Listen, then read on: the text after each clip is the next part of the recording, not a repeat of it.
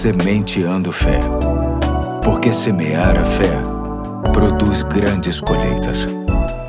Olá, aqui é o Pastor Eduardo. Hoje é sexta-feira, dia 2 de setembro de 2022 e te convido a caminhar junto comigo em mais um episódio da série Uma Oportunidade Imperdível, que tem como texto básico Marcos capítulo 10, de 46 a 52, e hoje quero destacar os versos 49 a 52 que diz assim: Jesus parou e disse: Chamem-no. E chamaram o cego: Ânimo, levante-se, ele o está chamando. Lançando sua capa para o lado, de um salto, pôs-se de pé e dirigiu-se a Jesus. O que você quer que eu lhe faça? perguntou-lhe Jesus. O cego respondeu: Mestre, eu quero ver. Vá, disse Jesus, a sua fé o curou. E imediatamente ele recuperou a visão e seguia a Jesus pelo caminho. Hoje eu quero destacar um gesto de Jesus que sempre considerei dos mais carinhosos registrados na Bíblia. Certamente Jesus, o Deus homem e o homem Deus, sabia perfeitamente o que Bartimeu queria ao ouvi-lo gritando: Jesus, filho de Davi, tem misericórdia de mim.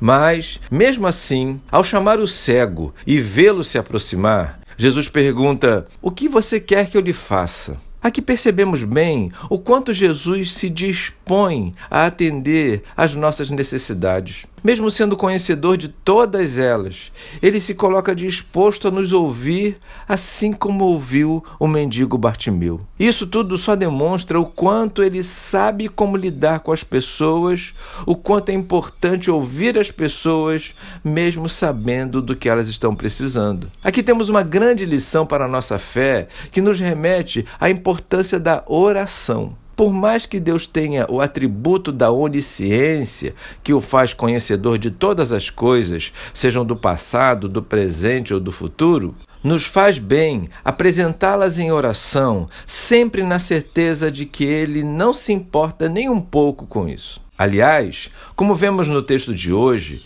é de sua iniciativa nos perguntar do que estamos precisando. É por isso e muito mais que posso afirmar que oportunidades de estar com Jesus precisam ser consideradas imperdíveis. É por isso e muito mais que não devemos medir esforços para que estes encontros aconteçam. É por isso e muito mais que podemos afirmar o quanto é feliz aquele que não se deixa levar pelos impedimentos a fim de experimentar as misericórdias do Senhor em sua vida. Não podemos esquecer que, como diz o salmista no Salmo 23, verso 6, certamente que a bondade e a misericórdia nos seguirão todos os dias da nossa vida.